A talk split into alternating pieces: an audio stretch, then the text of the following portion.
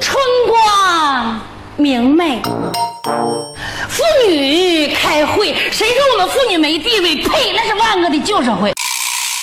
没有我们妇女就没有全人类，没有我们妇女就没有一辈一辈又一辈。可这话又说回来了，没有男的也是白费。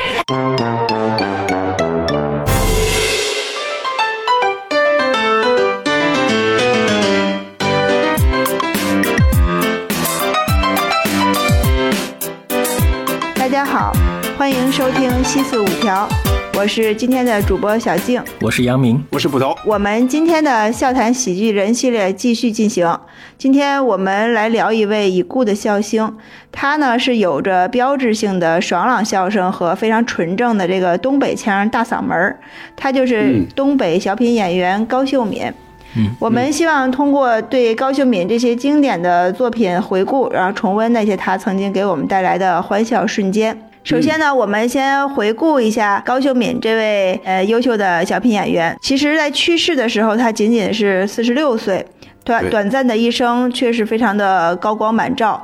然后呢，还是按照惯例，先让郑捕头为我们回顾一下高秀敏的喜剧人生。那我大概来先来说一说哈，嗯，刚才小静也说到了啊，高秀敏其实已经已经离开我们，就是有些年头了，当时而且还算是比较年轻的吧，嗯，也是比较惋惜。好，高秀敏一九五九年生于吉林松原，很小的时候就学习二人转表演，后来进入民间艺术团当演员。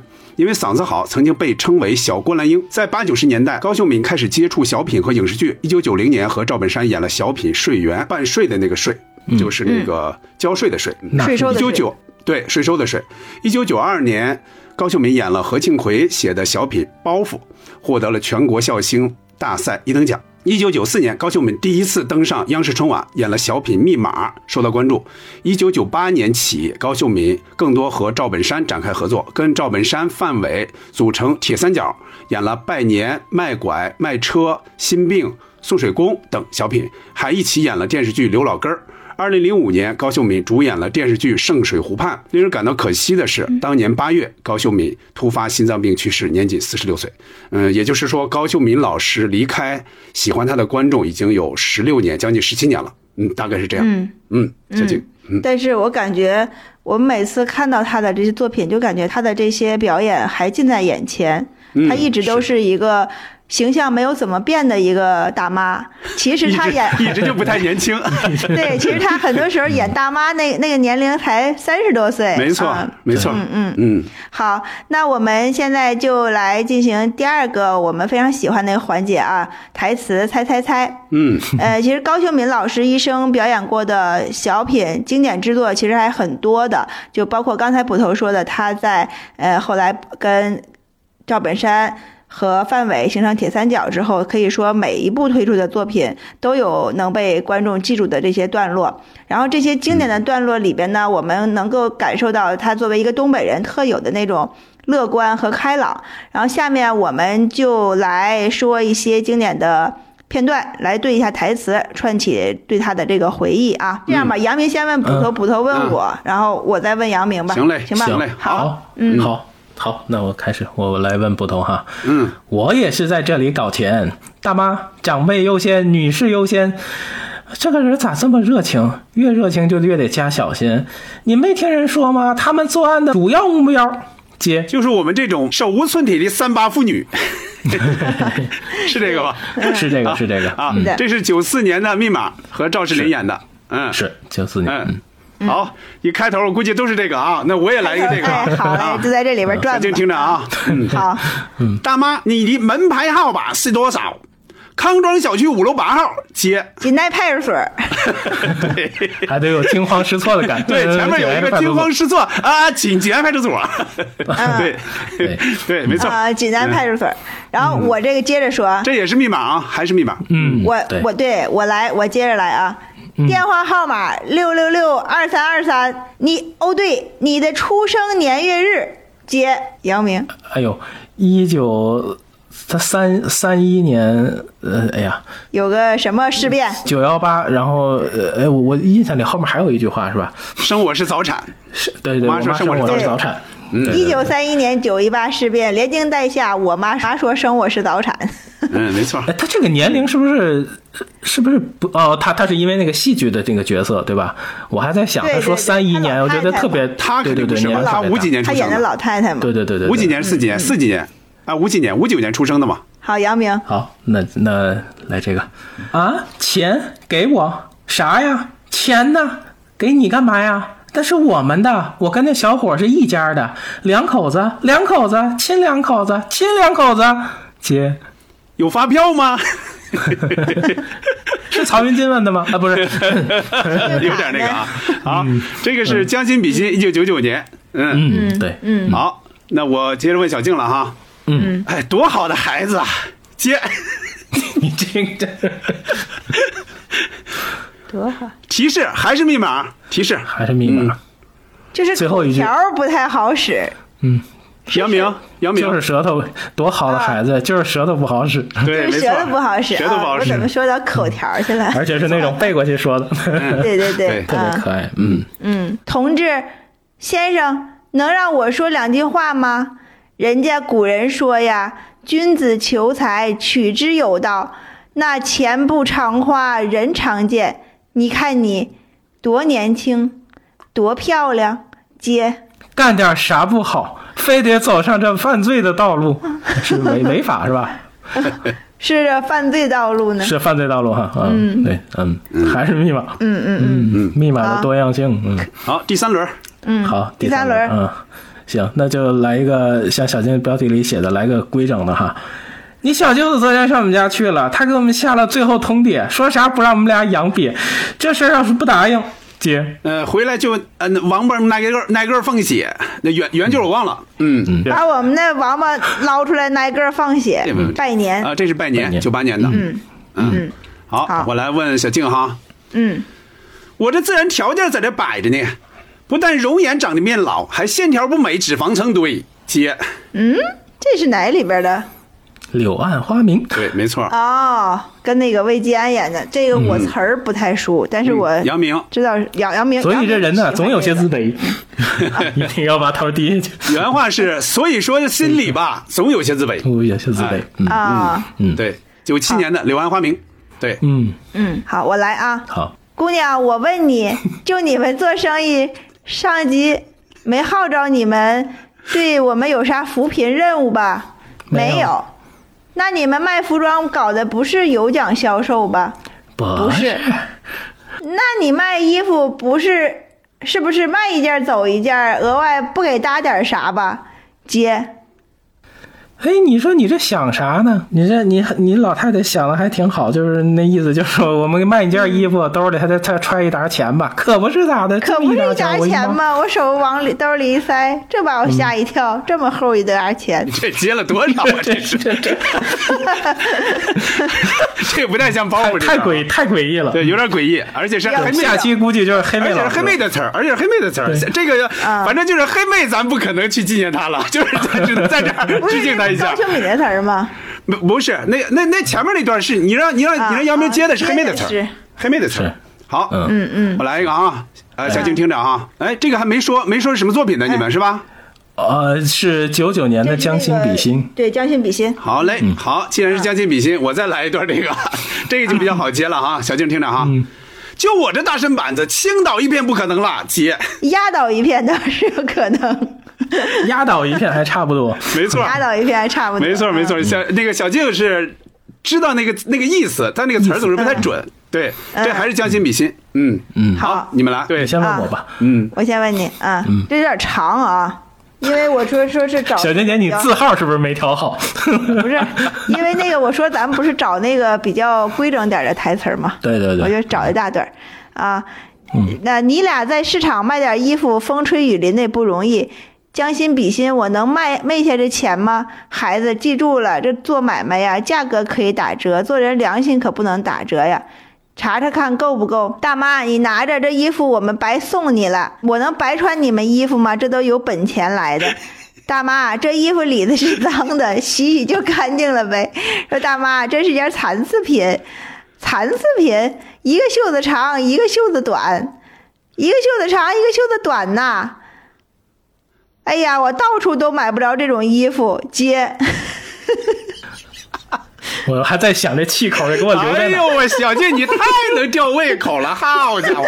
哎呦喂，嗯，我到处都找不着这样衣服，啊我老头儿，我我老头儿什么就就就一直我老头儿你大你你你大爷，我老头儿你大爷是吧？是说句这吧？对正好是一只胳膊长，一只胳膊短。再谢谢，再见再见，再见，再见，对，对，对对。经理你前面那一大段是要干嘛呀？小舅要演一段是吧？小姐姐，你是不是买着高秀敏老师的那个台词册子了？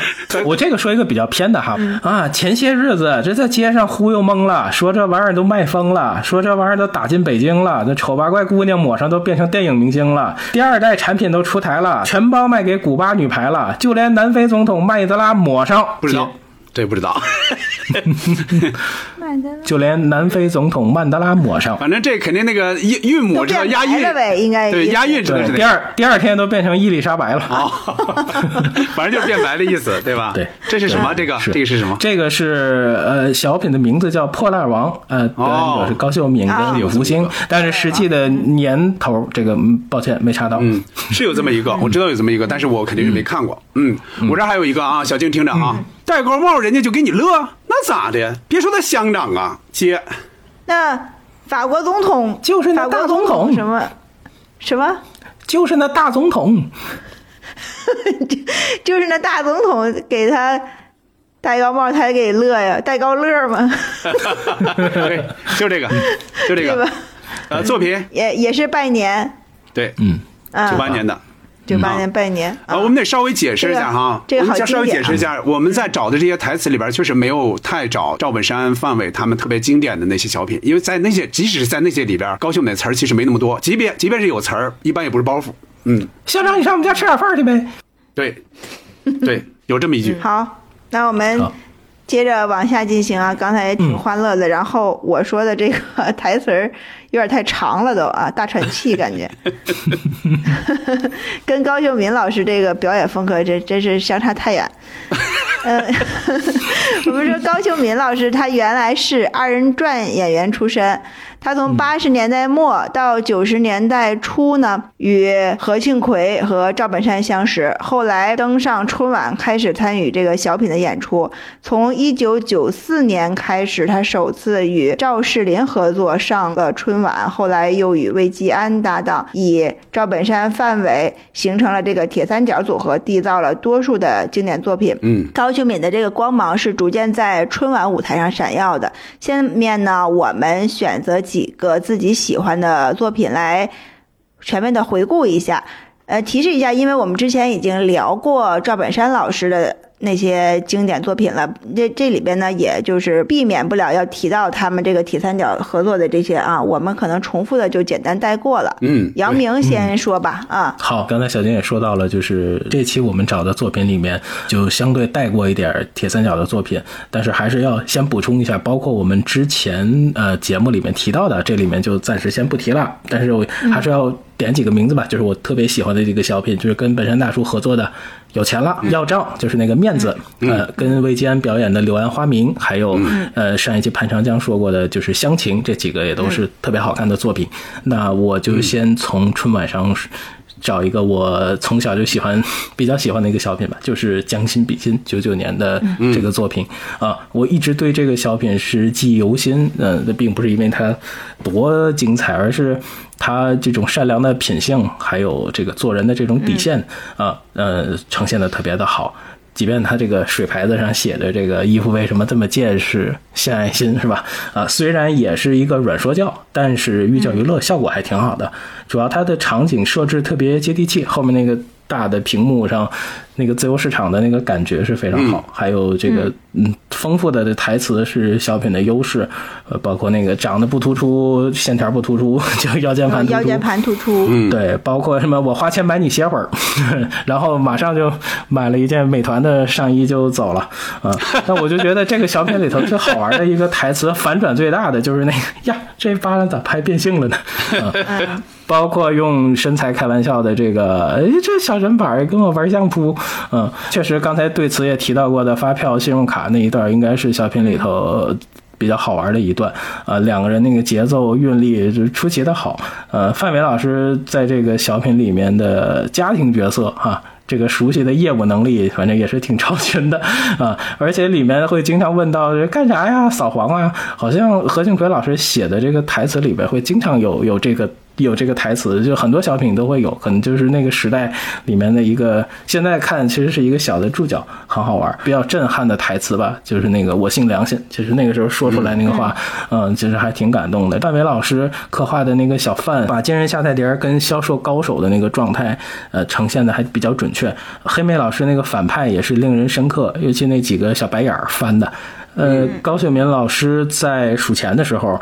黑妹老师那个眼神你可以看，就一直跟着那个戏在走。虽然两个人说的其实台词上都有小口误，但是其实也不影响这个作品。嗯。对，嗯，刚才这个小静在说这一段的时候，她那个口误 跟高秀敏老师那个口误差不多。那后边后边没没上没哎，就他他说错了，就他上边说成后边了，把号说到前面去了。其实是号召嘛，后边是号召嘛。我本来是想先说密码的，既然杨明说了将心比心，那我就先说这个将心比心哈。嗯，这一年铁三角是没有合作的，因为九八年他们是一起演了那个经典之作《拜年》嘛。第二年这一年赵本山。和宋丹丹演了昨天、今天、明天，这个就就是一个高峰啊！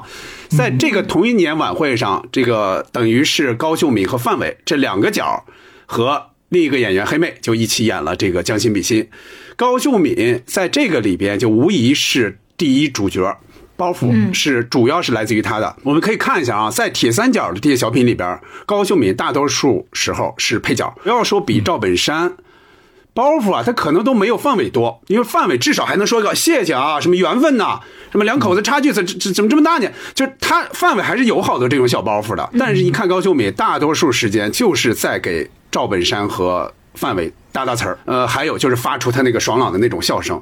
这一次就是将心比心，这一次他终于可以更加自由的发挥了。加上这个小品的编剧。就是刚才咱们提到很好几次的这个何庆魁，他也给这个事业上和生活上的这个伙伴高秀敏写了很多适合他发挥的包袱，比如咱们刚才对词儿时候说到那个压倒一片，还有杨明刚才说那个一般人咋给拍变性了，还有这个你这又挺熟练的，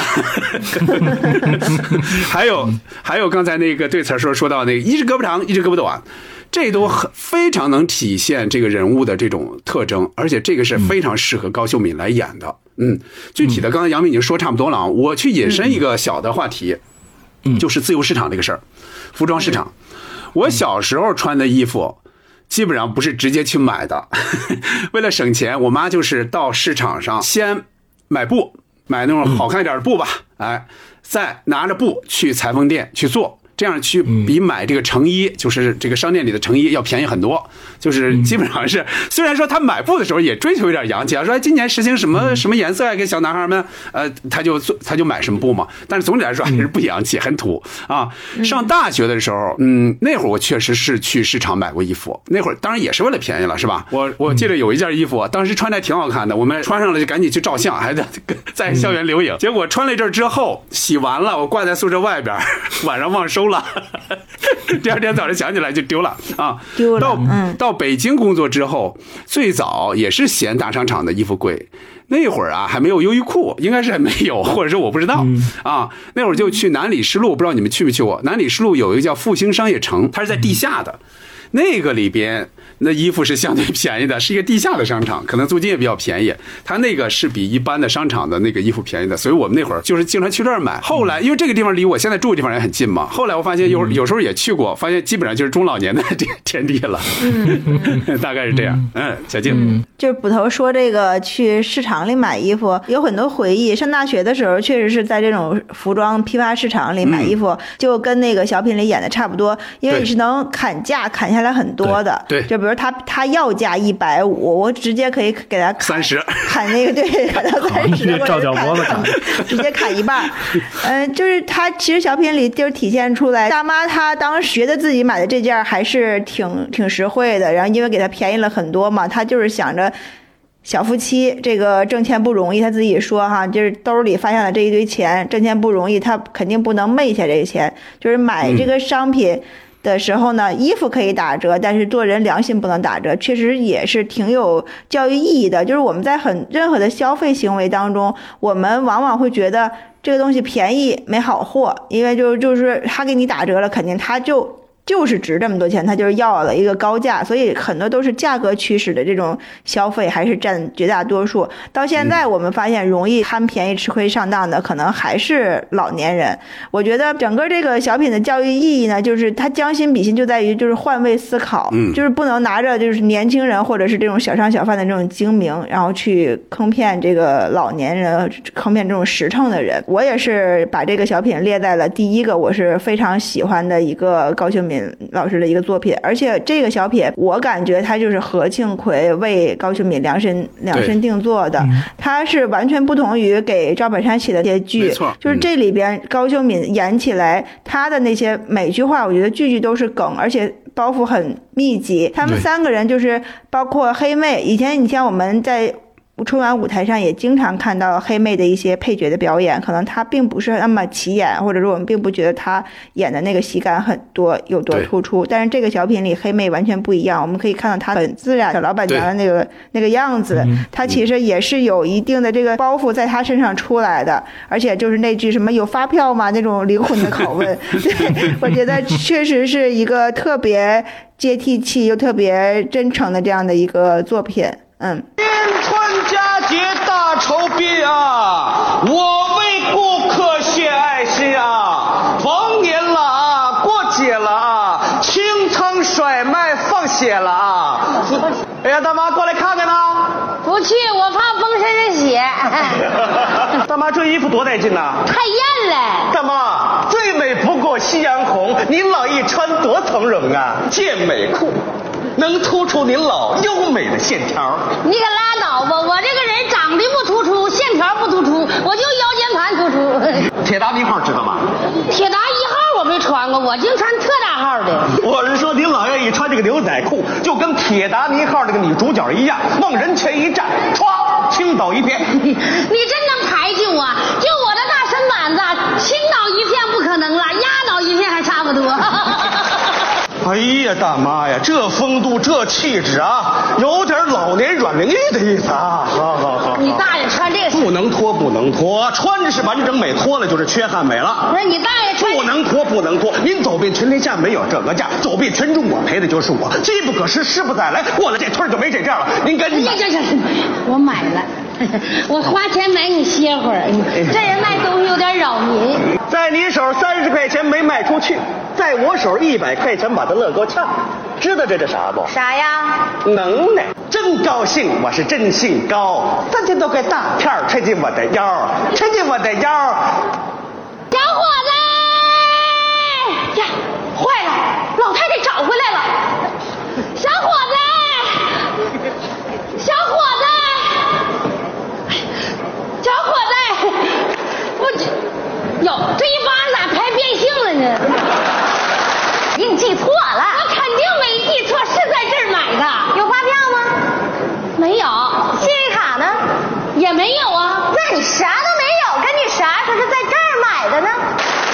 我问你点事儿啊，你跟那小伙子是不是一家的？问这干啥？扫黄啊？不是，你俩要是一家的，你把他叫回来，我有急事要跟他说。行行行行行，你有什么急事儿跟我说吧。那我问你，就你们做生意，号召没上边没号召你们对我们有啥扶贫任务吧？没有啊，那你们卖服装搞的不是有奖销售吧？不是。那你们卖个衣服是不是卖一件是一件，额外不给搭点啥吧？我说你这老太太怎么净想好事呢？那照你这么说，我卖给这件衣服，然后兜里再给你揣上一沓钱呗？也可不是揣沓钱呗，我这手往这兜里一塞，你说把我吓一跳，这么厚一沓钱，还有这钱给我啥呀？钱呢？给你干啥呀？那是我们的，你们的？我跟那小伙是一家的，一家的，两口子，亲两口子，亲两口子，有发票吗？哎，大妈你别走！哎，老公快来，我把大妈给逮住了！你抓小偷呢？你干啥呢你啊？那小身板还跟我玩相扑呢。好，你们这轮是密码吗？肯定是啊。而 且而且，杨明为什么不把密码放在第一个呢？杨明，我我是觉得他更生活，就是第一个更生活，就大家能遇到的更多。嗯密码也是一个笑点，来自于生活的小品。笑点呢，大多来自口音，来自常识，也来自唱的那些歌曲。南北对标通常是最有意思的。这个上下的这个包袱，可以是随时想起来都会笑得很开心啊。老太太总是那么严谨，这个小伙子又总是那么热情。就每一次老太太那个失落，其实都都挺让人心疼的。小伙子每一个歌声，就是让老太太变得更冷了。嗯，这个时代时代面前，其实所有人都在特别积极的奔跑，但是生活好了，也别忘了老年人这种特别特别简单的烦恼。嗯，最后因为《朋友》这首歌找到了密码，我觉得这也是特别温暖的一个落幕。嗯，这么多年过去了，这个小品依然每次看每次都很开心。那同样，现在就是在这个春天，我也能通过这个小品感觉到一些来自现在的这些共鸣吧。嗯。嗯，对我肯定要说这个了。我本来以为杨明是按时间顺序说的，他说完将心比心应该会往后说，结果他又又杀回来了，就杀回来了啊！说密码之前，我必须先说两个数啊。二四三二幺二幺，二有七七八八三二321幺，必须把这两个说了啊！对，那我接着说这个小品啊，刚才杨明也说来着哈，这个是九四年的小品，是高秀敏第一次上春晚。以前呢，我总以为这个小品的编剧是何庆魁，我总是这么以为，因为我总觉得这个风格就是他。是别人写不出来的，结果这一次查资料才知道根本就不是，但是水平还是很高的，而且是带有何庆魁的他那个语言的那种风格的。当年呢，看这个小品不觉得有多么违和，就以为因为那会儿也不太认识高秀敏老师嘛，就以为高秀敏就是小品里那个大妈的年纪。你看她在上场之前跟程前就主持人程前不是还有一个串场吗？说大妈你要干嘛要取钱是吧？啊怎么样要小心什么之类的。其实那个时候的高秀敏也才三十五岁。三十五岁按说这就是中年嘛，中年初期，基本上其实还算是一个青年，说按按按这个人的年龄来说，这一方面呢是高秀敏老师可能是 长得确实有那么一点着急，是吧？有那么一点着急。另外一方面也不得不说，那就是他确实演这个大妈演的到位，包括再加上那些服饰啊，呃，这个头型啊，你让感觉出来，就是说这个人可能怎么怎么也得。大概也得四五十岁了，是吧？嗯，这一点呢是有一点像赵本山的。赵本山，你看在演相亲的时候，也就是这个岁数，也就是这个岁数，三十岁出头，已经开始塑造老年人形象了，而且演的很像。这里边不得不说赵世林，就赵世林演的这个南方人，安排的是非常好的。如果说不是他这样一个口音，这个小品的包袱可能就不会有那么多。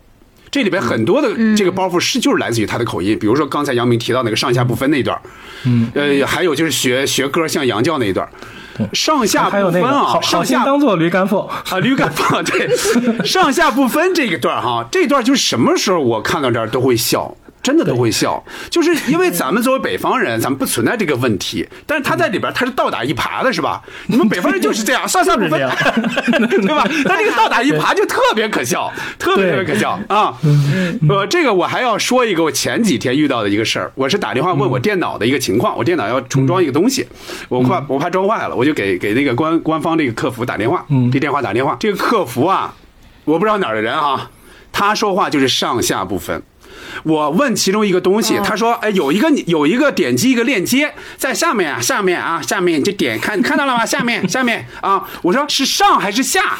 他就跟那个赵水丽差不多一样，下下嘛，我说上嘛，就是最后才知道他说的是上，我以为他说的是下，反正就来回好几次才知道到底他说的是什么。反正我是觉得啊，作为小品里边这个这个他怎么说话都没事儿，但是在生活中，尤其作为一个客服人员，是真不该这样。就是他倒没太着急，我是稍微有点着急的。我说你这个没必要嘛，真一般着不了这种急哈。总体来看，总体来看，这是一个很正能量的这么一个故事。但是呢，他不像很多那个正能量那个小品那么难接受。就连这个人，就赵世林演的这个人，他送钱给大妈，你也不觉得不合理。你觉得是可以的，因为他解释了一句：“你家的门牌号码我知道了嘛，对吧？我就可以去要嘛，或怎么样嘛。”你甚至这个你也不觉得有什么说，哎呀，完全是写写小品瞎写，并不是这样。一方面呢是故事变得好，就是这个这个作者吧，不是何庆魁的这个作者，我忘了叫什么了。另一方面也是这两个人确实演得好，他让人愿意相信现实中是有可能有这样的事情发生的。但是哈，我必须提一个小问题，我不知道你们有没有这个疑问，起码在最开始的时候有没有这个疑问。这两个人都认识简谱，嗯，这个可不是马上对，正好你遇到一个人就能做到的。你比方咱们平时你说到一个歌，一句很熟的歌，儿歌哪怕是，你能马上说出来，出来他个谱我你能唱出来，你能唱出来，你啊，对呀、所以这种人并不多。并不是说你在街上碰到一个人，尤其你看，这又是一个老人，他没有任何交代，对吧？他又没有说我女儿喜欢唱歌什么，我我从小喜欢，没有这个交代。呃，碰上他呢，碰上这个赵赵世林演的这个这个人呢，他也是一下就能说出来。这个我在当时看的时候，我是有一点儿，就是说，我说，哎，这个有可能吗？正好这俩人都都是会简谱，知就是靠这个来知道密码，哦，是不是靠谱呢？我我反正有一点疑问。嗯嗯，最后我我来说一个小东西，就是柜员机。呃，现在哈，柜员机除了过年取点压岁钱，一年到头基本上是不碰自动柜员机了，基本上是不碰了。是的啊，但是在九四年那会儿，就是演那个小品的时候，我在电视机前看的时候，那会儿应该它还是个新鲜玩意儿吧，在城里也应该是个新鲜玩意儿。反正我在看这个节目的时候，我们的我们老家那个银行是没有柜员机的，我不知道那那会儿在城市里是不是普遍了，我不太清楚啊。嗯，小静，嗯。对，我觉得首先这个作品它是就是很有时代感，它里边说到的一些那个数字密码呀，像 ATM 取款机，还有像什么大哥大呀什么这些，其实它都是在当时给大家生活制造了一些便捷的这些的物品嘛，但是它就给一个。刚进城的这样一个老太太知道了一些麻烦，然后说到就是刚才您说的那个密码的这个设置，其实我对这个小品也是存疑的，因为很少有人会拿一串这个歌谱来当密码，因为这个很很很不常记，它密码可能是我们非常。熟悉的生活，或者是自己身上的某一段数字，比如说就是像他提示他你们家门牌号、你的生日，或者是你家里人什么的生日，而用一个音乐的这个谱来当密码，可能是有些不合理。但是我我觉得好像他们在这个小品里呢，是一个什么样的设定呢？就是找朋友这首歌，其中的歌词有这个 re fa mi re do re do，就是说他这个歌词里唱出了这。句，所以他他把这句当成了密码，可能不是说我这个这俩人识谱，然后就那个那什么，他们不提到嘛，说是一首呃你跟我好，我跟你好的，然后歌词里还有数字的，所以就是可能是这句话是歌词，可能我们平时不会这样唱，但是他们是这样这样制造呃一个一一个梗吧，所以我是不是想我也最后落在朋友上？他对唱了好几个。我觉得他就是为了让这个小品显得很喜庆显，到最后而且要放这个音乐，就是很友好，这是儿歌的人跟人之间非常友好的这个关系，不要互相就是说猜疑呀、什么的，这样的互相帮助。对其而而且就是说，像这个自动提款机这样的一个设备哈，它刚开始出来没多久的时候，我觉得可能是。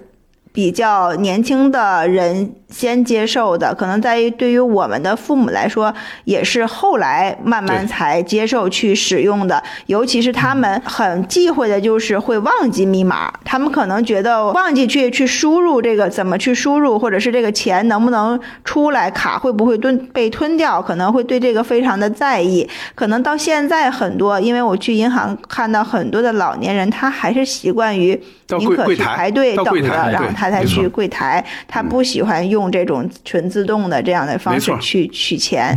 嗯他确实这个小品确实体现了这样一种就是还没有开始接受新鲜事物的这个老人这样特别呃焦虑的一种。心态，然后，然后呢，也就是像刚才你们说的这个南北方这个语言的这个差异，呃，尤其是 他们两个唱歌对歌的那那一段儿，他那个老太太唱的都是拉大栓的，什么都是拉大栓，这大栓可拉不开了，今天。对，拉栓拉不开了。那个赵世林唱的全都是。不是这鸟语，就是要不就是鸟语，要不就掉羊圈里，反正就是 都是这种颤音的，就特别的，也是这个包袱叠出，非常经典。就是我再补充一句，就是我觉得还有一个很好玩的是啊，你不要催我，现在这里只有一个老一个老太太，她的钱一出来，我的钱马上就找到手，到手对就就很很像很像拜年里那个，这这咋整啊？您那个年后处理吧，就就是那种感觉。对，因为错位，嗯，对，对对对非常好玩啊嗯，好。有二四三二幺二幺，二四三二幺二幺，七七八八三二幺，七七八八三二幺，七七七，对，对呀，七七八八三二幺，那你说有没有那样银行？什么银银行啊？就是没人看着，用钱随便拿。哎呀，这就是啊。对对对。哎呀，这大铁箱子，在家里装老钱了。同志呀，谢谢你了，再见。哎，不是再见，哎，我也去在这里搞钱。那你就先搞吧，哎，到你先搞。你先搞吧。哎，大妈，长辈优先，女婿优先啊！不要客气啊。哦，这人咋这么热情呢？越热情也得加条件。你没听人家说吗？他们作案的主要对象就是我们这些手无寸铁的三八妇女。机器啊，啊，我跟你讲啊，它有两个口口，那么上面那个口口放卡，下面就出钱。但是如果你把卡卡放到下面了，那下面就不出钱的。你说的是上是下呀？上，哎呀，那呀，哎呀，这不是上吗？这不是上吗？你看，北方人呐、就是这样，上下不分。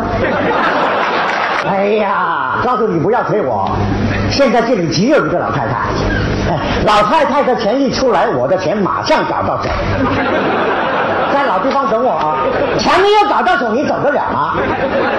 老子在在找钱这方面我是很有经验。你总干这事儿啊？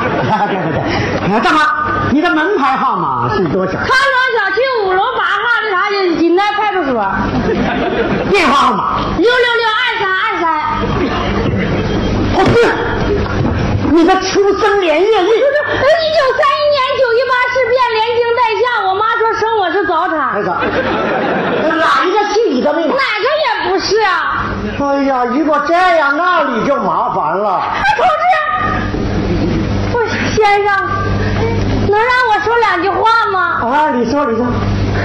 人家古人说呀，君子求财，取之有道。对对。那钱不常花，人常见。是是是是。你看你多年轻，多漂亮，干点啥不好？何必走那犯罪道路呢？赵姐，啊，你说什么啊？哎呀，真是。那这样，大妈，你呀、抢你的密码，我取我的钱，真是好心当做驴装凤。如果你等着钱用，就先从我这里拿一些去，好吧？我，咱咱俩你的钱大呢？妈妈呀，你的门牌号码我已经知道了嘛，到时候我会找你的啊。大妈看出来了，你是好人，真对不起，刚才大妈把你当成坏蛋了。嗯没关系，你现在把我当好蛋，我很开心的。多好的孩子，就是舌头不好使，数记的，还带数字的。几几年呐、月呀、年，你看，你看，我知道，我唱你在唱。一九三七年呐，八路军的拉大栓，瞄了一瞄准儿，啪，打死个翻译官。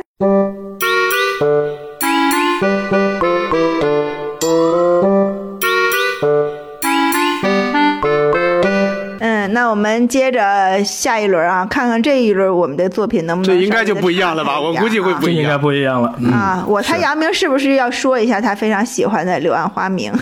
那个已经哦，没有没有，说过了吧，不那说过了就不说了啊！我就再再说两个我特别喜欢的小品啊。先说这个第一个，就是刚才对词的时候提到的那个《破烂王》。嗯，我我觉得这个小品啊，编剧也是何庆魁，演员是高秀敏和武福星，呃，他们有很多的搭档，呃，在呃视频网站上可以找到他们一些合作的一些作品。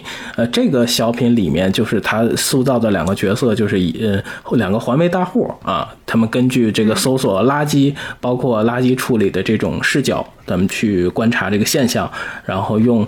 那个那个东西叫挠钩吧，啊，就去挠钩这些细节，然后通过这些来点评这个社会。他两个人，一个是叫市垃圾协会的常委，一个叫省省破烂协会的主席，所以两个人见面的时候，就是一个拉协常委，一个破协主席啊，就从从这个角度就已经开始有很多有意思的地方了。而且他们是从呃开始的陌生试探，然后再到后来统一三观啊，很这里面有非常多的四六八句，就听起来是非常精彩也非常过瘾。啊、先是夫妻吵架掉下来一个双卡录音机，后来咵又掉了一个大彩电，最后啪人又掉下来了。这都后来知道这两口子吵架跳楼寻短见，那摔坏了嘛，还那不能一楼，呃，就是里面有嗯，他会提到当时时代的一些特色，出了居民区就去舞厅啊、三角恋爱的战场，战争说不出什么时候就打，打的抓鼻子挠脸，我上去就开剑，里面有很多这种小台词，又提到扫黄，这个里面也会有有一些比较歪的一些台词，两人就是出主意，去哪儿能捡到更好的垃圾，去产院那儿等去见的那个抱着小被子出来的，你这没准能捡着一大胖孙子。他说那你咋不去敬老院呢？你在那儿能捡着活爹啊？就是这些包袱虽然很歪，但其实是他们的观念还是挺正的。关于经济啊，他说哪儿的环境经济腾飞，捡破烂就去哪儿聚堆，啊，里面还用到了一句柳暗花明的台词，有可能这个是在先啊。他说你不要用那种崇拜的目光看着我，真的，你没听别人说吗？崇拜别人就是消减自己。我觉得里面还有这种小金句挺多。最后我喜欢的那部分是关于他们找到的那个商品包装，其实是想起了那些旧瓶装假酒的那些例子，所以他们看到之后就是决定销毁。其实就是我们刚才对词的那一些，这个里面时代特性的 BB 机、大哥大，嗯，也有一些关于对。他们职业的一些偏见，呃，另外这个小品里有一句台词，就是两个人在对话的时候，高秀敏说：“就你的事迹都已经拍成电视剧了，我就去就哦拿这句台词去找了一下，真的是有《破烂王》这个电视剧，而且是呃张良导演，呃刘岩和刘培主演的，就是大家知道的那个刘培，八七年前后也，大家可以在 B 站上找一找。我觉得这是一个被埋没的一个很好玩的小品。手拿挠钩四处找，哪儿有垃圾往哪儿跑。肩扛挠钩四处瞧，见着垃圾就开挠。哎呀，呵，这个垃圾，这垃圾哎，干啥呀？一边跑去，这是咋的？这不让跑。不让跑？哎，这秦始皇坟呐！垃圾面前人人平等，你咋那么好战呢？你再胆敢公开骚扰女性，我真拿钩子刨你了啊！老妹子，不是我不让你刨啊，你看这牌子上写的啥呀？开发区垃圾站，一个郊区垃圾站，你能捡着啥好玩意儿？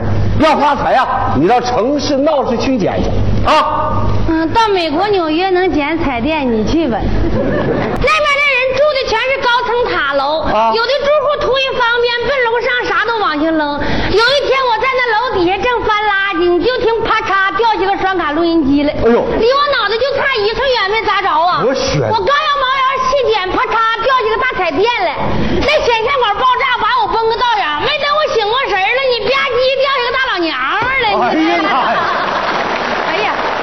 这上面咋啥都往下扔啊？后来才知道啊，那两口子打仗，因为第三者闹翻了脸，那媳妇跳楼寻短见呢，媳妇摔坏了没有？没咋地，一楼哎，你这不废话吗？那一回就把我吓懵了，再也不敢去冒险牺牲了。打那以后啊，天黑我就改上舞厅了。那舞厅啊，是多数人娱乐的场所，哦是少数人三角恋爱的战场。战争说不上啥时候就打响，他那边打的抓皮挠我这边抽上去就开剪呐。你赶上帝国主义净发战争财，人家打仗你能捡啥呀？哎呀，打掉地下全是宝，除了戒指就是表。两个女的滚成带，心里能捡着金项链的。好好好好，你说捡破烂都啥规律？很简单，哪块经济腾飞，捡破烂就往哪儿聚堆。哎呀，你不要用那种崇拜的眼光看着我。真的，你没听人家说吗？崇拜别人就是要消灭自己。哎呀，呀，你就是拉协常委呀！你就是破协主席呀！没错没错没错！哎呀哎呀呀，幸会幸会幸会！哎呀哥，哎呀妈，领导来了。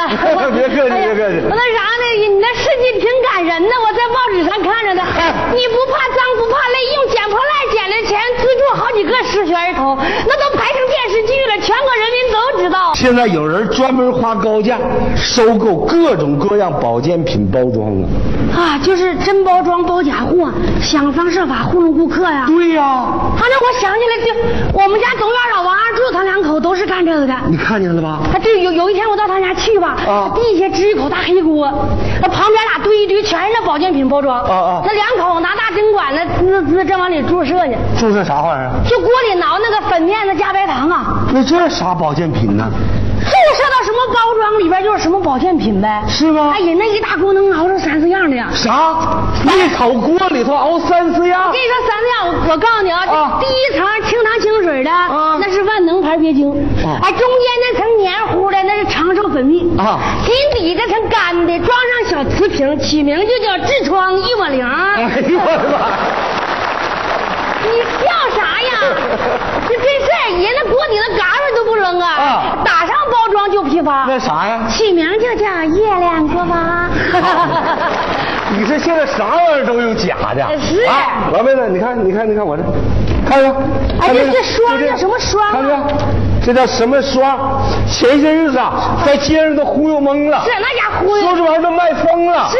打进北京了。对对对。两个丑八怪的姑娘抹上，当时就变成电影明星了。是，还说第二代产品出台了，啊。全包卖给古巴女排了。对。说就连南非总统曼德拉抹上，第二天变成伊丽莎白了。说那啥玩意儿？嗯，杨明刚才不提这个电视剧，我也要提一下这个电视剧的，因为这个小品我是没有看过，但是这个电视剧我小时候是有印象的，是在我一个亲戚家看的，其中一集我有一点小印象，我现在能想起来那个是怎么回事儿就是好像有一个人生病了，生病之后然后别人去给他去请医生，请来的医生是什么呢？结果是个兽医。大概有这么一个事儿，这是在《破烂王》里的，我记着。那《破烂王》的三个字大概是个手写体什么样，我还能记起点来。所以，如果说他是以那个作为一个模板的话，或者说互相照应的话，那这个小品肯定是在《柳暗花明》之前的，肯定肯定的，因为这个应该是在八八七，哎，对对，应该是在八十年代或者九十年代初的，那具体什么时候我忘了，反正有这么一个破烂王，而且那会儿有一个歌，有一个歌是它片尾曲是很有特点的。对，有一个歌是把是把这些电视剧给串到一起，其中有句词儿叫“无名高地走来了破烂王”。无名高地这个是当时的呃西北风的一首代表代表的歌，然后说到破烂王嘛，所以说它这个是都是当时比较比较火的一些剧吧，大概是这样啊。大冲击那个大流行，今天又唱给便衣警察听。无名高地上走来的破烂王，黄土高坡上面长满了红高粱。呃，那我说第三个作品了啊，我要说的这个是铁三角小品。我因为我这次没有太搜这个呃高秀敏的其他作品，我就觉得我找一个之前说的不多的一个小品吧，就是二零零三年的《心病》。这个是在铁三角的小品里边是知名度没有那么高的，但是我自己很喜欢，自己特别喜欢的。对，虽然说喜欢程度不及拜年，因为拜年太经典了嘛，但我觉得它的精彩程度是超过卖拐系列的。卖拐呢，虽然说表演效果特别火爆，但是这样一个故事，他故意蒙人，而当事人又沾沾自喜，就这么一个事儿，我在当时看我都不太舒服，说实话。嗯。呃，虽然说他现场效果极好，但是我在看的时候一直不太舒服。这个是一直一直，哪怕他那么火，从卖拐到卖车，再到最后那个功夫，呃，形成一个系列，我都不觉得他有怎么着，我觉得有点不太舒服。倒是心病，不仅是包袱多，而且还出现了两重惊喜。是很精彩的。第一个惊喜，那就是范伟演的那个人，他来坦白嘛，坦白，结果才知道他的初恋就是村长 赵大宝的媳妇对吧？这是第一个惊喜。第二个就是个反转了，相当于范伟是三百万吧，对吧？这里边三百万，就是说分你一半儿，什么？他要分你一半儿啊？就晕过去了。他也抽过去。对，赵本山抽过去了，火炉只要只只好是给他腾着用，这个也是一个、一个一个惊喜。但是呢，这里边的遗憾就在于，就是高秀敏的在这个里边确实是台词不太多，就像我刚才说到的，就是大部分铁三角的小品里面，高秀敏的台词都不多，包袱是几乎没有的，但是她演的这个状态还是挺好，就包括她装哭嘛，就糊弄范伟，说来就来，对吧？这样行吗？啊，行，就就这样哭啊。再就是她知道这个范伟初恋来家来家之后，就差点崩溃啊！有点有点好事，有点好事你你还抽我，你还抽过去，你 这个也这也很自然，非常自然啊。各位乡亲，各位父老，下面播上个广告。本人虽说村长落选，但思想工作还是要搞，在家开个心理诊所，专门治疗人的大脑，欢迎大家前来就诊，有钱给点，没钱拉倒。临江村大明白心理诊所，主治医生赵大宝，电话动拐动拐动动拐，网址 w w w 坑你一点儿，大不了。大夫，我挂急诊，大夫，呀哈，广告播出就上人了，是我听你做广告了，别信广告，信啥呀？看疗效呗。大夫，不是我看病，谁看？是我家老头看病。你老头啥病？我老头儿这病你都没见过，是这么回事。嗯前两天他买彩券中奖了，中了三千块钱。嗯完告诉他以后一激动，嘎一下抽过去了，住好几天院，差点没过去。哎呦呦呦呦！啊！出院以后他又买彩券，又中奖了，这把中的大，三百万大奖。完了完我拿这个彩票大夫，大夫说这我们可治不了，赶紧他找心理医生，这病整不好容易过去。对回去我跟他一说，我说赶紧看心理医生，这家更坏了，就怀疑自己心里得啥病了，嘎又抽过去了。你说咋整吧的？你要能把他病治好了，我多给你钱。哎呀妈呀！别提别提，怎么提什么钱？这么俗呢？啊？不给钱就不看病了？这人都咋的了？张嘴钱闭嘴钱的，为人民服务，救死扶伤，都给谁说的？能给多少钱呢？我把他领来了，在哪在你家门口站着呢。在我门口站。啊哎呀，你敢把一位三百万的富翁放在我门口站岗，看来你很有思想。你真幽默。莫不如来个崩溃疗法，崩溃疗法让他绝望，才都感觉有希望。绝望。指令题。哎呀妈 呀！哎呀，张行，行，老头子，真的我都不想告诉你了。告诉他吧，你这病啊，真的，从前在感情上我对不起你，我动不动就给你受气，隔三差五还使用点家庭暴力。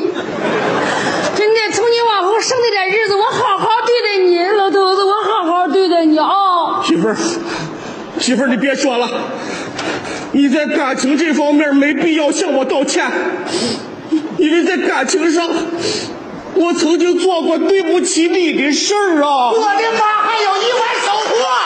就在我们俩刚结婚的时候，有一次你回娘家，完了我处的第一个对象就上我们家去了，他进去一把就把我的手攥住了，当时我是控制，控制，再控制，媳妇对不起，我没控制住，你咋的了？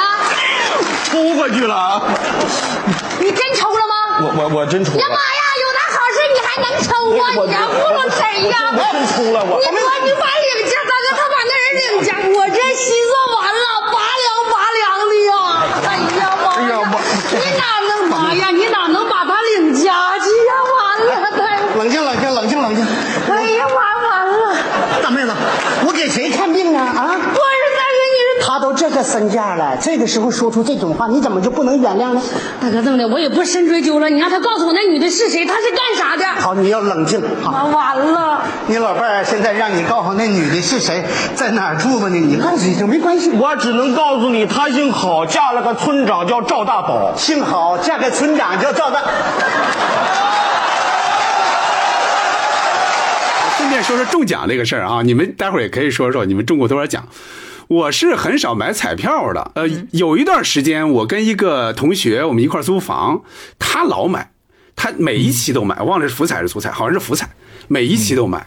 就是在他的带动下，我那段时间买过那么一段时间，但是好像就中过五块钱，这方面没中过奖。但是我吃饭刮发票，那会儿老是计时计时挂发票嘛，不像现在电对对对电子发票对吧？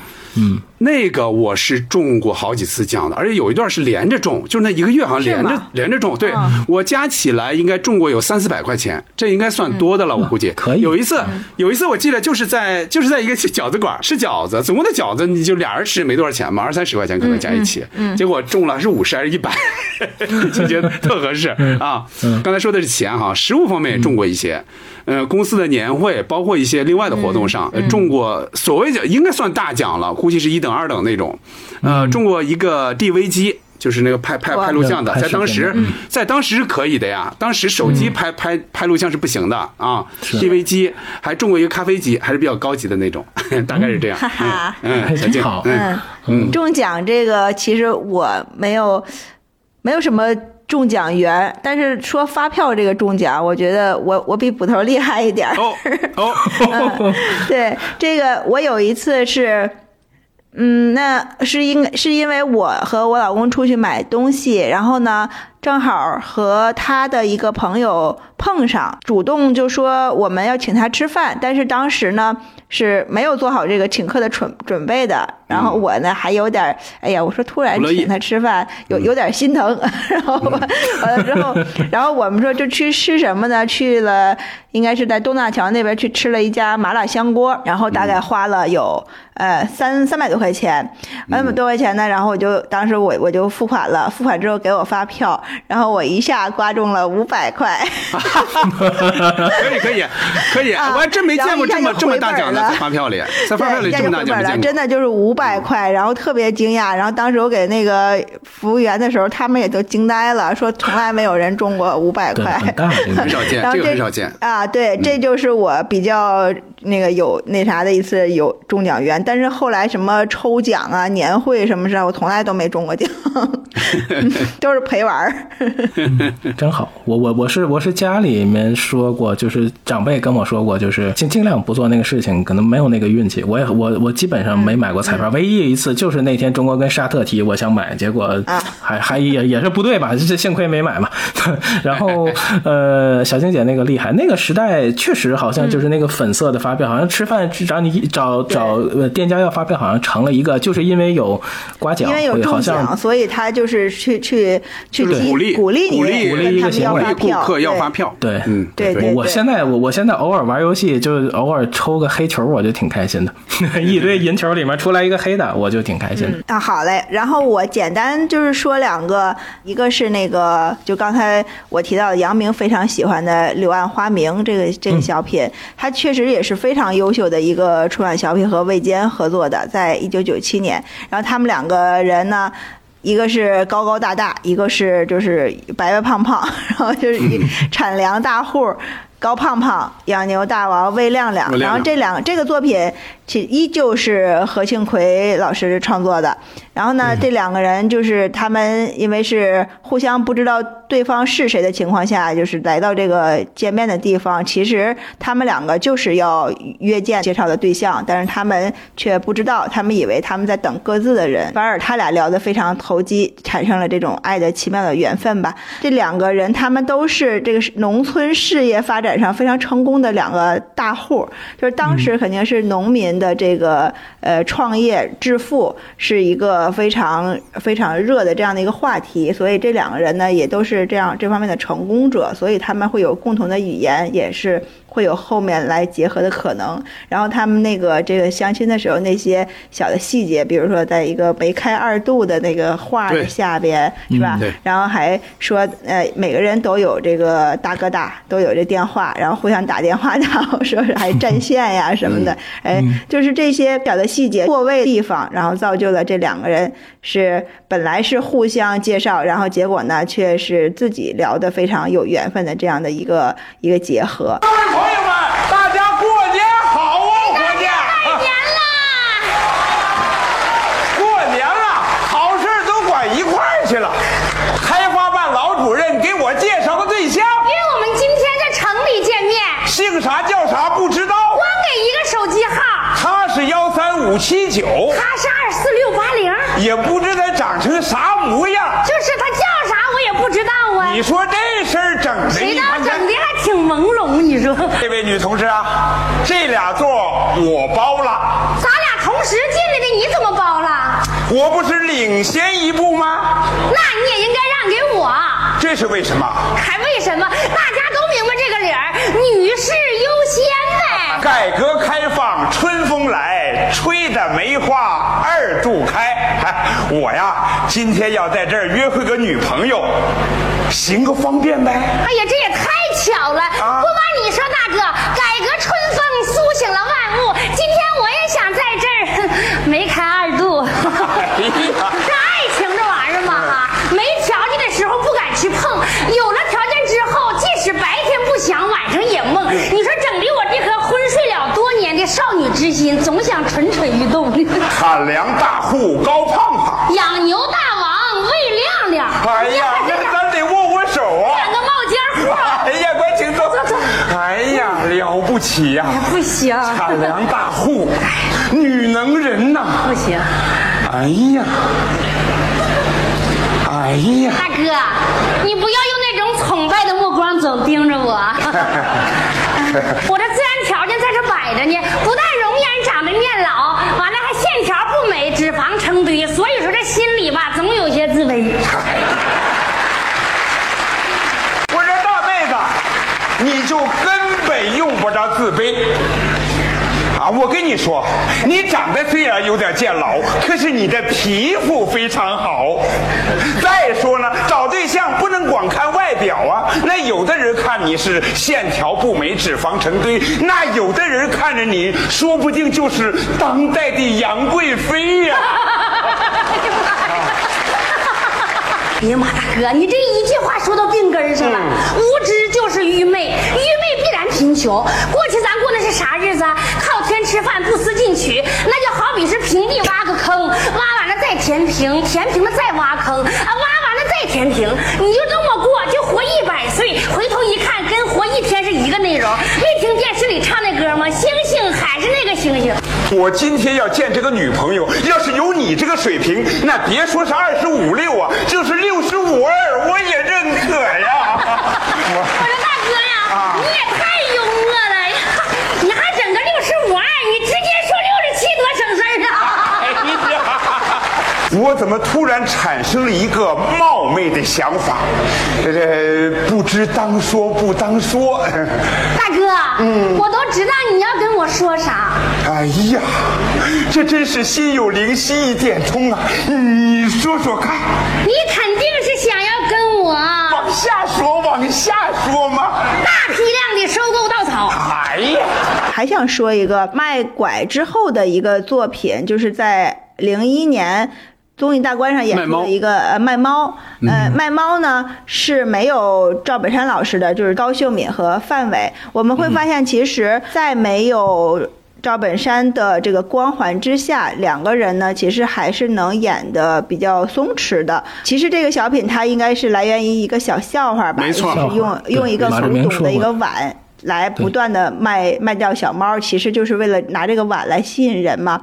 然后那个两个人，呃，在舞台上，你范伟要追着他买猫，然后这个高秀敏就就说我我我不卖给你，我是为你好什么的，就是这样欲擒故纵，这这种这种手段，让人觉得好像这个是一种最高明的这种骗人的手段，就是我。我不骗你，我明着告诉你我不想骗你，但是你还非得让我骗。然后就是你看范伟那个拿一个小手绢叠的两个那个小小小角，然后那个小小盖儿啊盖着，就是就觉得特别的特别急迫。但是好像他的这个形象和那个卖拐里边那脑子大脖子粗那种特别憨憨的形象还不太一样，好像还。长了点心眼儿，就在这个卖猫里头，就是还盘算了一下，哎，这个古这个碗可是价值连城的，我要把这猫连碗都弄走，我这什么小房要盖起来了，然后 然后就是就是好像也也有也有点聪明了，然后就追着追着他，这两个人在舞台上这种你。追着这个这样转转舞台的这样的表演哈，就是你能感觉到他们两个是非常的自如，延续的一个小段儿，表演的非常的巧妙和精彩。嗯。嗯，这个这个节目，侯耀华跟葛优也演过一个，也是也是这个，也是类呀，人物关系也是这样，也是卖猫，对对，嗯特别好玩。嗯。嗯，今天让我卖拐，今天比我卖猫。呀？呀，脑袋大脖子粗。不是大婆，我是伙夫。哎呀，这不是买拐的老弟吗？这不是拐了拐了那个大姐吗？哎呀呀呀呀呀咱们又见面了。大姐啥也别说了，缘分呐！缘分呐！哎呀，你这腿好点了吗？没准儿呢。哎，你这搁这腿好点没好点，你还不知道？时好时坏，咋说呢？我媳妇儿一骂我没病找病，哎，她腿当时就好了。啊，完了，我一想起你家我大哥让我没病走两步，我这腿当时就不好使了。大兄弟。这做买卖可不像颠大勺啊！你可得多长几个心眼儿。他这人太实在。我跟你说，大姐你就放心吧，就凭你老弟这个智商，上当受骗的事儿绝对找不着我。那就好啊！这年头这事儿吧，就这么回事儿。这百货、应百客，啥人玩啥，鸟。这有的人你看他挺尖挺灵的哈，可是明明看着是个圈套，哎，瞪眼珠他就往里跳，拦都拦不住。万历年间，哎呀妈呀！呀，我的妈呀！万历年间，这是明朝的文物啊！哎呀，这个东西要到了古玩市场的话，价值连城啊！你用这个喂猫，弄坏了多可惜呀、一个破碗坏就坏呗。呀！哎呦，这个傻大姐还不识货呢！我的妈呀！机会来了，我要把它弄到手的话，小洋楼起来了。不行！哎呀，真好看！嘿嘿，哎呀，越端详越好看。谁呀 猫。我寻思你说我呢。你你比猫还好看呗！哎呀哎呀！不，我不卖。我买猫，我不卖买猫不卖你要不卖我的话，我上消费者协会，我告你去。你愿意上哪个？你你上中纪委，我也不怕，搁哪来？咋这样呢你怎么这么不理解人呢？你跟我大哥怎么那么没法比呢？我还纳闷了，同样是生活在一起的两口子，做人的差距怎么越拉越大呢？呀妈呀！你要找着你大哥，他一个猫敢宰你五千呢！别说五千，我就是把我媳妇卖了，我也要买这只猫。完了，这今儿他非买不可了。我为了让他省俩钱，我这只猫还是卖给他吧。我不信就不能把这个碗弄到手。买猫，卖猫，买猫，卖猫买猫，卖猫，卖了，卖了。太好了。嗯，我跟你说啊啊，你这猫买到手，你可不能后悔啊！那后啥悔？男子汉大丈夫，英雄无悔。掏钱，没问题，一千块钱。给你猫。哎哎，大姐大姐，有一点我给你说明白啊路途比较遥远，这个猫怕它饿了，完把这个猫食我带着。行，我给你装上哎，，行，不用装，我拿着这个碗。我搁塑料袋给你装。不用，我拿着碗。啊，你拿吧，我拿碗。你要拿碗。对呀妈呀，那可不行啊！干啥呀猫食给你行，这碗可不能给你。怎么的呢我们家你大哥告诉我，全指着这个碗往出卖猫呢。我，我另外我想再推荐大家一个小品，叫《寡妇门前》。啊，也编剧也是何庆魁啊、高秀敏，还有张宏杰老师，另外还有两个演员啊。就是这个小品是一个很有趣，而且是跨越时代之后，你解读起来更有一番滋味的一个小品。从结构到内容，现在看都特别特别超前。那个舞台不仅又真实，又特别像行为艺术。这个小品的内容就是从一个口红开始，两个人的秘密就相互试探。高秀敏老师演的这个嫂嫂子跟里面其中一个二妹子这个角色，两个人其实他们两个人都有情投意合的伴侣。两个男士呢也是阴错阳差的，最后跟着剧情两个人相遇。当然，最后的底是个皆大欢喜，这也是一个特别幽默的一个底。就这个小品里面有一些擦边球的语言，但是在那个时代，好像这又是一种探索，用小品的形式去探讨这个话题，其实挺不常见的。里面台词有很多很精彩的，我觉得可以推荐大家看看。这个 这个版本好像声音不是特别好，但大家认真看，这个结构是很有意思。哎，嫂子，偷吃啥呢？没吃啥。我看看，干啥呀？呀，抹口红呢？嫂子，这大黑天的抹口红，今天晚上是不是有啥新内容啊？寡妇门前是非多，你咋净唠些黄色歌呢？现在改革开放了，农村形势变样了，无论走到哪都得拿出九十年代的寡妇新形象，懂吗？听说他家买了一个四十多寸大彩电，清晨到晚挤得满屋子是人。你没听人家说呀？爱看彩电的人，大多数人都好彩。那我走，你看家啊、哎，你咋撂那面去了？人家都等你那么老长时间，围你家房子转悠三十多圈了，我看不着你吧，闹心；看着你吧，咋的？更闹心。说啥？不是，你看这事整的，你说他多闹心呢？这是你看这。二妹子是嫂子回来了啊！我怕你自个儿在家害怕。别说傻话，嫂子是啥玩意儿你也不是不知道。我敢上树，敢抓猪，逮着尝尝我敢撸。帮你大哥杀老牛，白刀进去红刀出，我怕啥呀？我二妹子走了，趁这功劲儿啊，把我新处的老朋友约来，我跟他谈谈。老蔫儿啊，你咋老不精神呢？你说光说我蔫，光说我蔫，总他妈偷偷摸摸的，他也精神不起来呀。那你不偷偷摸摸还想敲锣打鼓磕碜磕碜谁呀？我能吗？我寻思吧，反正你也寡，我也孤，咱不如趁早整个结婚证书。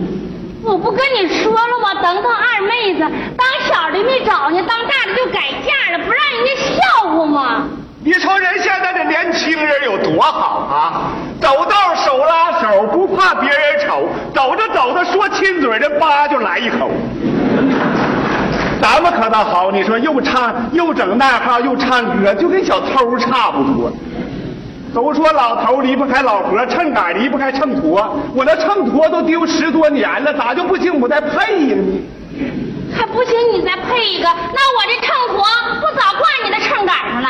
拉倒呗，见着我就躲，你见着我就躲。你说你心中也没有我，我这嘴干巴了，你有啥法没？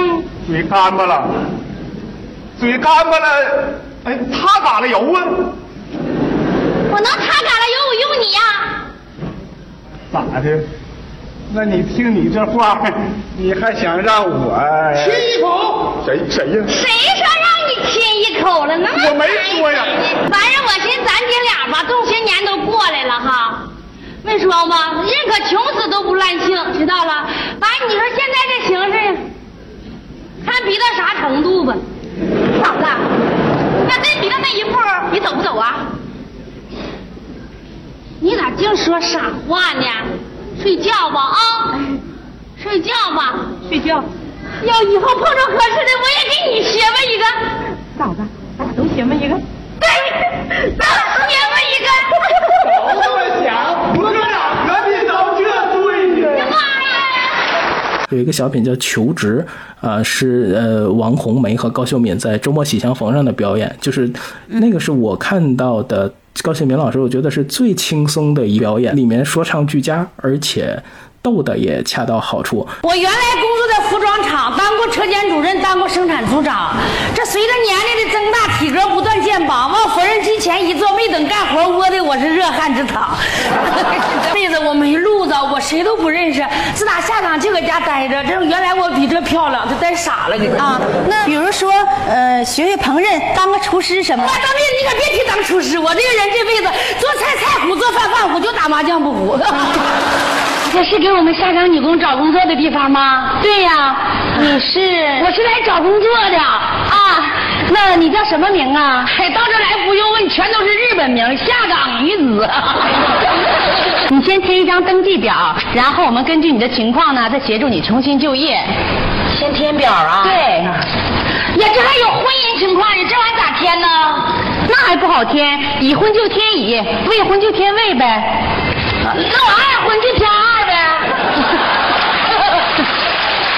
啊，那你乐啥呢？那现在二婚也不管我个人嘛，那大哥乐的，你是不是二婚？哎呀妈，人家也。的确是有很多可能我们没有在这种大舞台上看到他的一些作品，然后不太熟悉的，我们可以借这个机会去去网站上搜一下啊，找一下来看看。嗯，高秀敏老师的他的这个整体的这种表演的喜剧风格呢，是非常的外向和奔放的，可以说是张力十足。他在影视剧里呢，比如说他《刘老根儿》里饰演的丁香也是非常的经典的。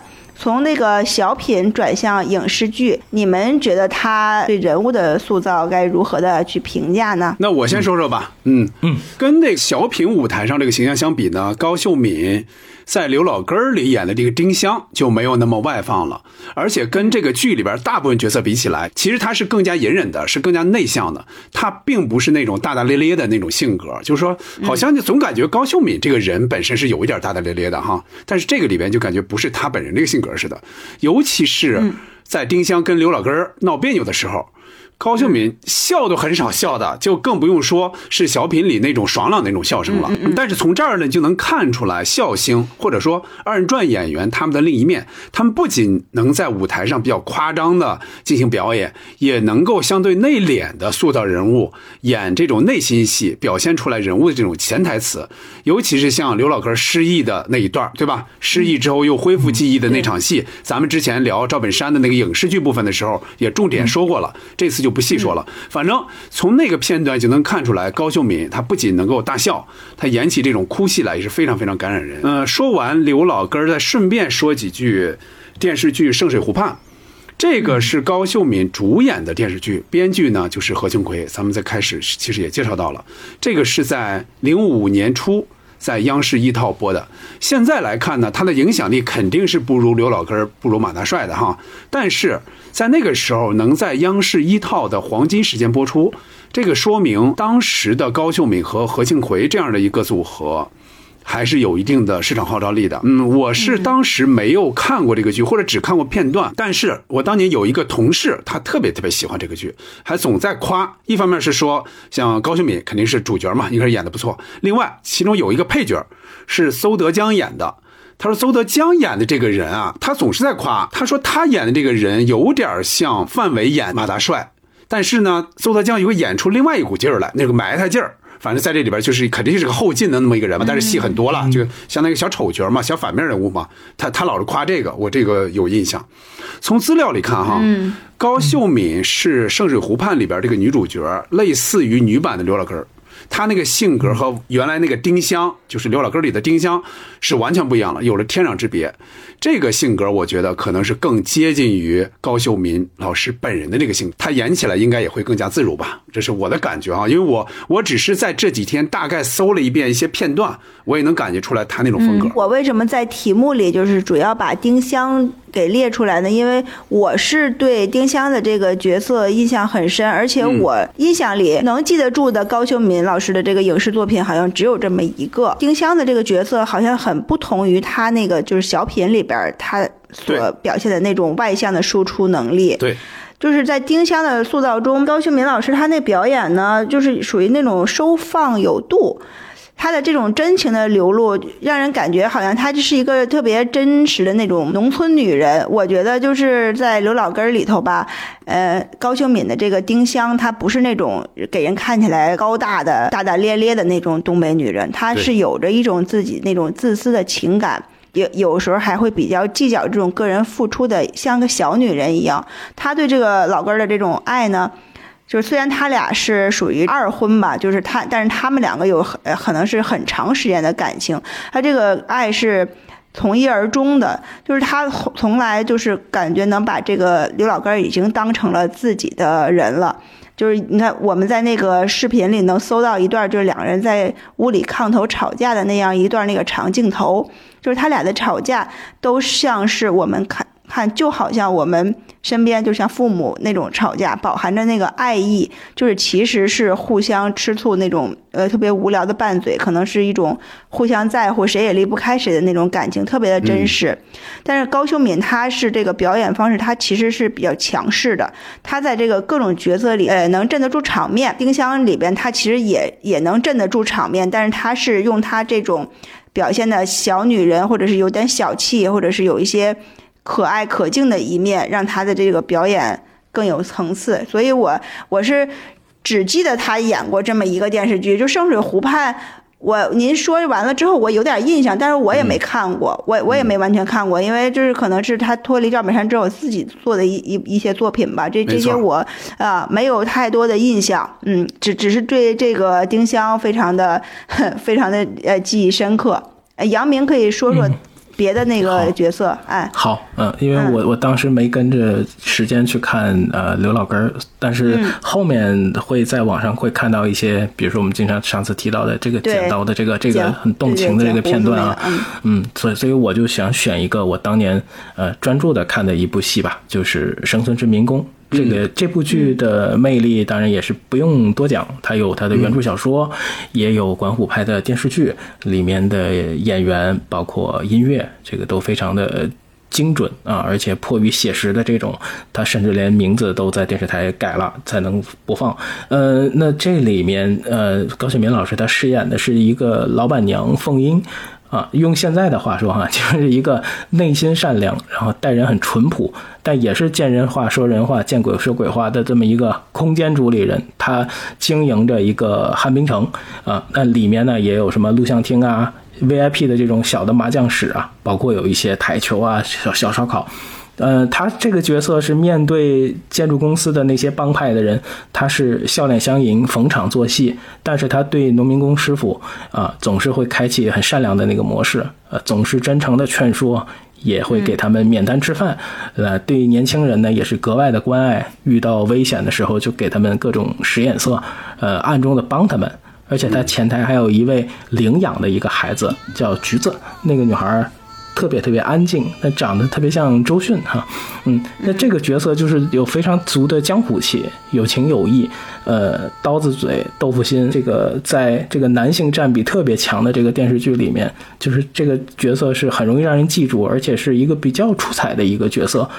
另外，我想再说一个，就是东北家人。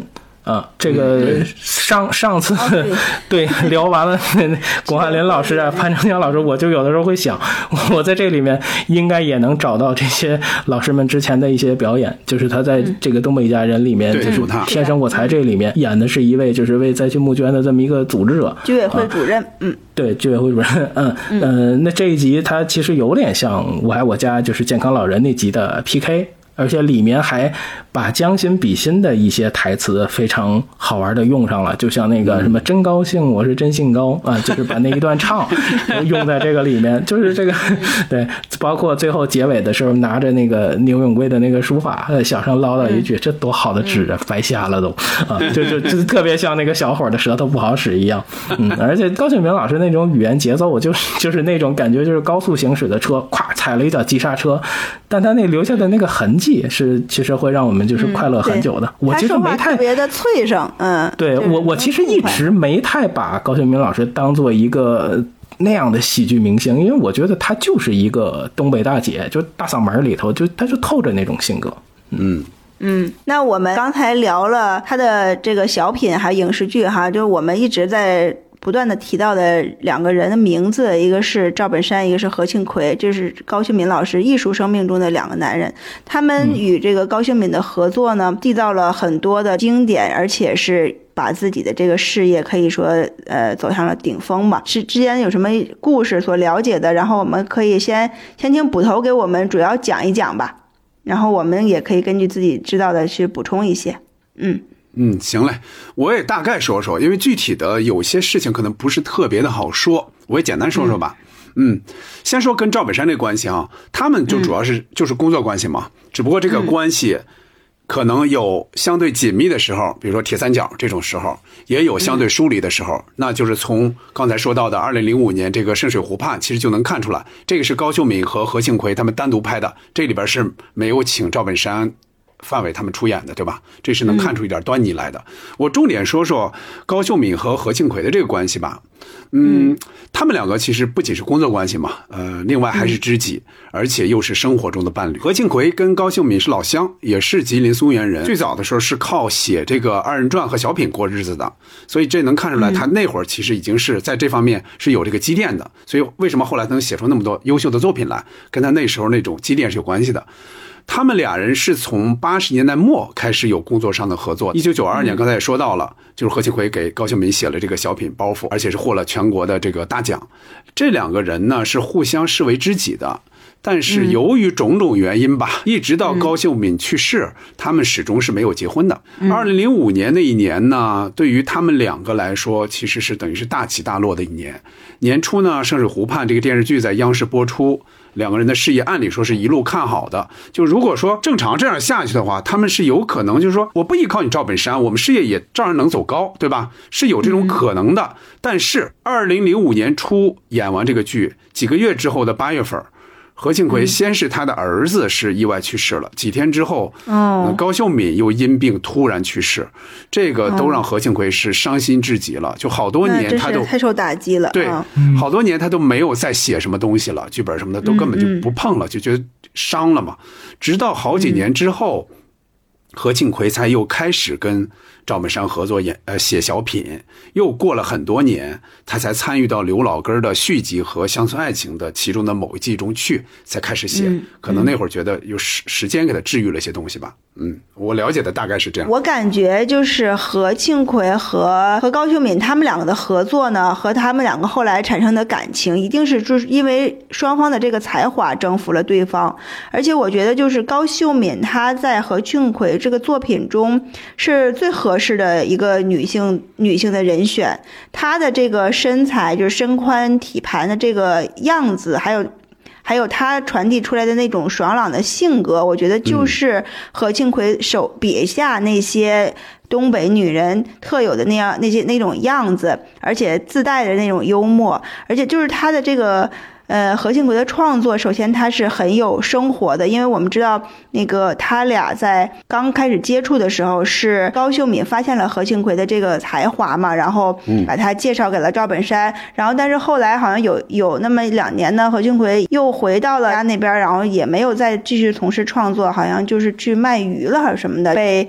高秀敏在市场上碰到了，然后又一次把他老朋友给拉到了这个创作的这个生活中来了，然后又把他带到了这个舞台上。他们的这种惺惺相惜吧，是两个人这个合作的成，就是成为一个最好的合作者的这个开端。而且他们两个合作呢，呃，不管是表演还是这个台词，你就觉得他说出来非常的流畅，非常的舒服。呃，有一次在这个艺术人生里，何庆魁和高秀敏是真的是以夫妻的身份来做客的。当时高秀敏是一口一个“我家老何”，我家老何是这样说的，然后可以看出来当时那个自信和霸气是真的是这种成功所给予他的。直到其实直到他去世的时候，我才知道。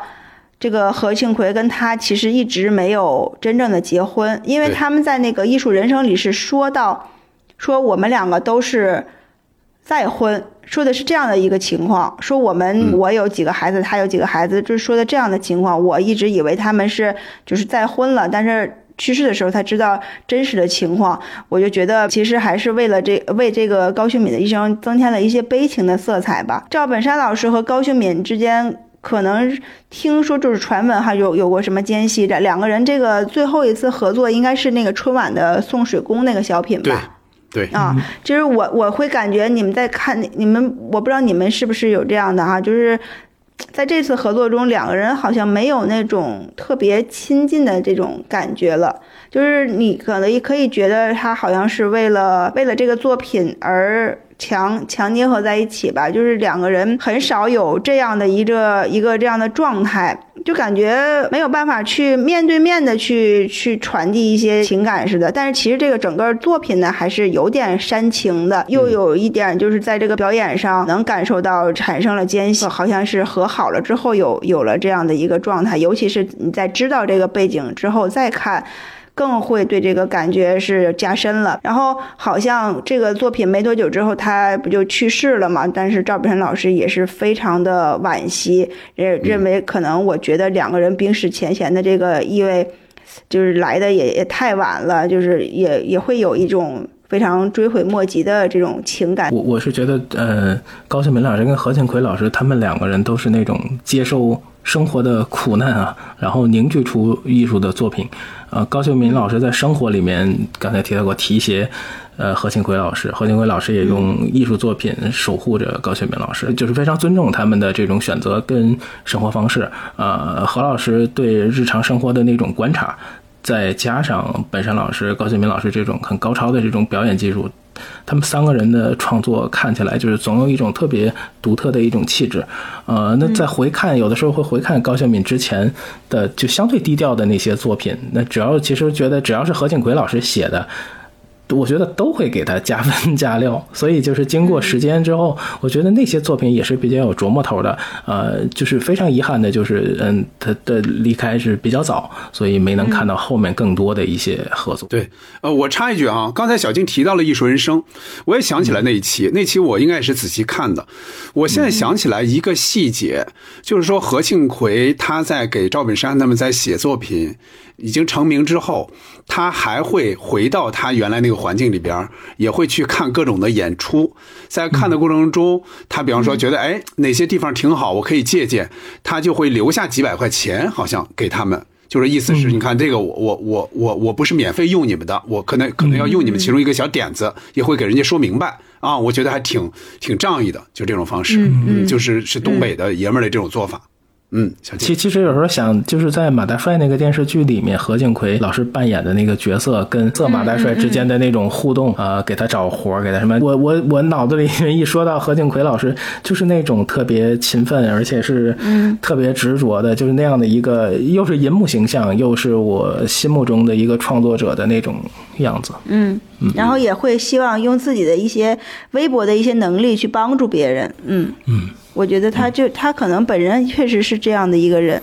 嗯嗯，好，那我们说了说了这么多这个高秀敏老师这个喜剧哈，他的这个风格我我觉得是从东北的这个表演方式上来说也是比较独树一帜的。他自己曾经说过，他不太依靠相貌和身材嘛，因为他他要以自己的特点去吸引观众。嗯可以可以说类似这样的东北女笑星其实不太多。你们怎么去评价她的这种艺术特点呢？呃，嗯高秀敏老师这个大嗓门是真是出了名的，嗯说是银铃般也好，说是杠铃般也好，她那个笑声实在是太独特了。就如果按照咱们现在的这个音频标准，那是得强制献俘的。嗯嗯嗯，他那个爽朗的笑声跟那种台词那种过瘾，确实范伟老师也说过，他是有女赵本山的美誉的。嗯但就是因为他离开的比较早，所以在我们的印象里面，他定格的永远是相对年轻的那个样子。嗯，节目里面他其实有很多的自嘲，然后他也有化解。把那个东西变成特点的一种方式，所以从在舞台上，他一直是独树一帜的，就是他没有人能替代他的那个状态。通过现在越来越多的人可以通过回味这些小品，就能感觉到他既是红花又是绿叶的高秀敏老师的这种艺术上的这个纯熟。嗯，我觉得也会比较长久的会刻在我们这代人的记忆里面吧。嗯，要我说呢，我觉得高秀敏她的表演最大的一个特点就是真实自然，可以比一下啊，比一下宋丹丹。你看宋丹丹，她也演东北大妈，对吧？她跟赵本山合作那些，她甚至经典性也不输。不输高秀敏跟她合作那些，对吧？但是你不管怎么说，宋丹丹还是在学说东北话，她还在模仿那些人的状态。高秀敏呢，她演起来就显得更加的自然，更让人相信那就是一个东北大妈。嗯，应该是东北大妈就应该是高秀敏那个样子，就总有这种感觉啊。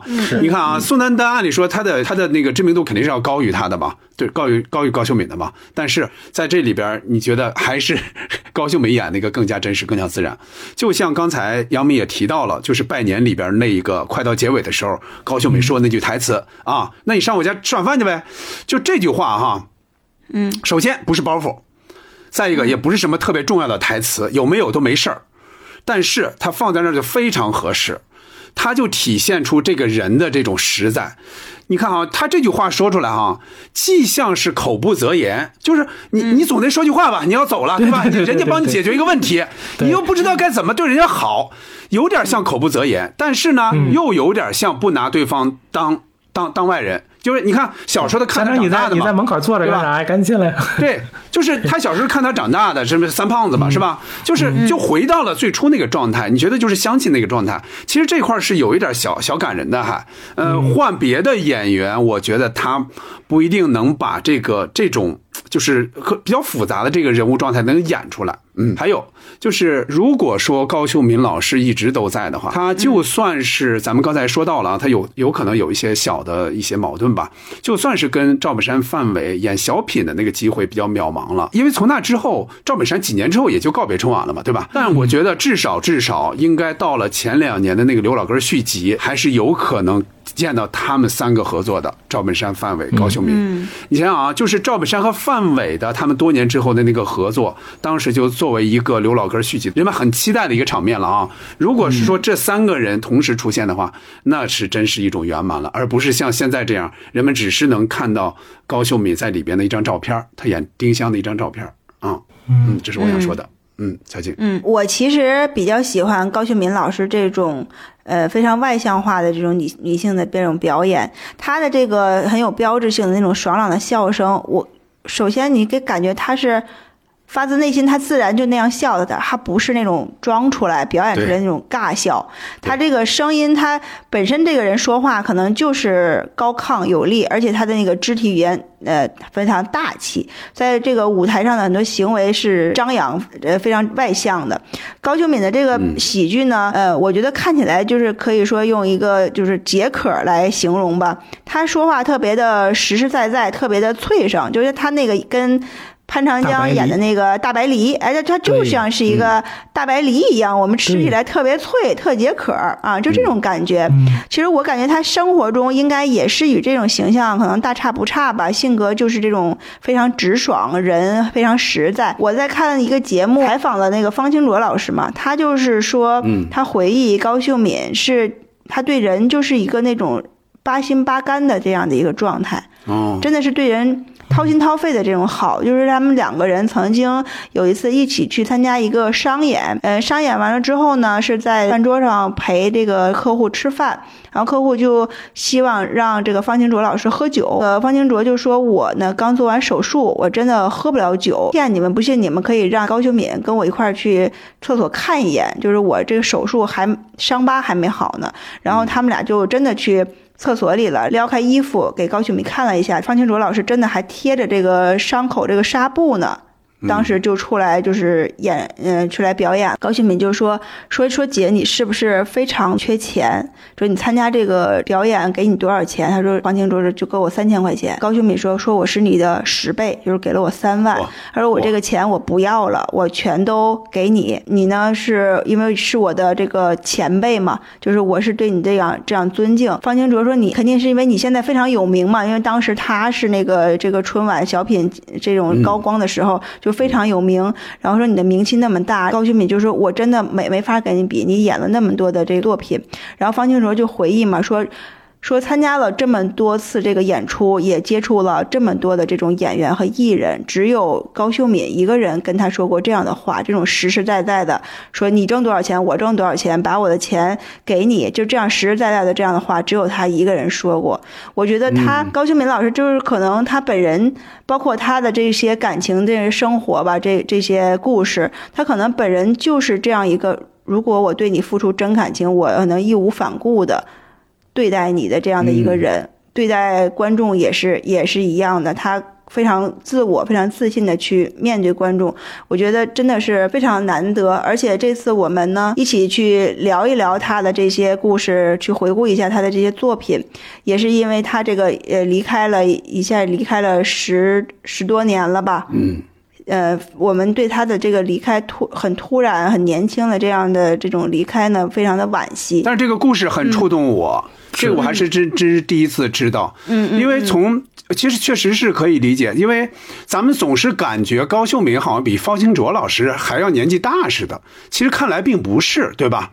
因为方清卓他确实演电影那会儿的知名度确实要远远超过高秀敏的，那是肯定的。是的。但是后来呢，方清卓确实就基本上在电影舞电影的这个银幕上就基本上见不到他了，电视剧里边他经常出现，但是呢，从知名度上来说，后来就高秀敏就超过他了。就作为春晚的常客，对吧？所以，但是从从这里边能看出来，他对人的那种仗义、那种实在、那种尊重，还有感情，嗯嗯嗯，挺了不起的。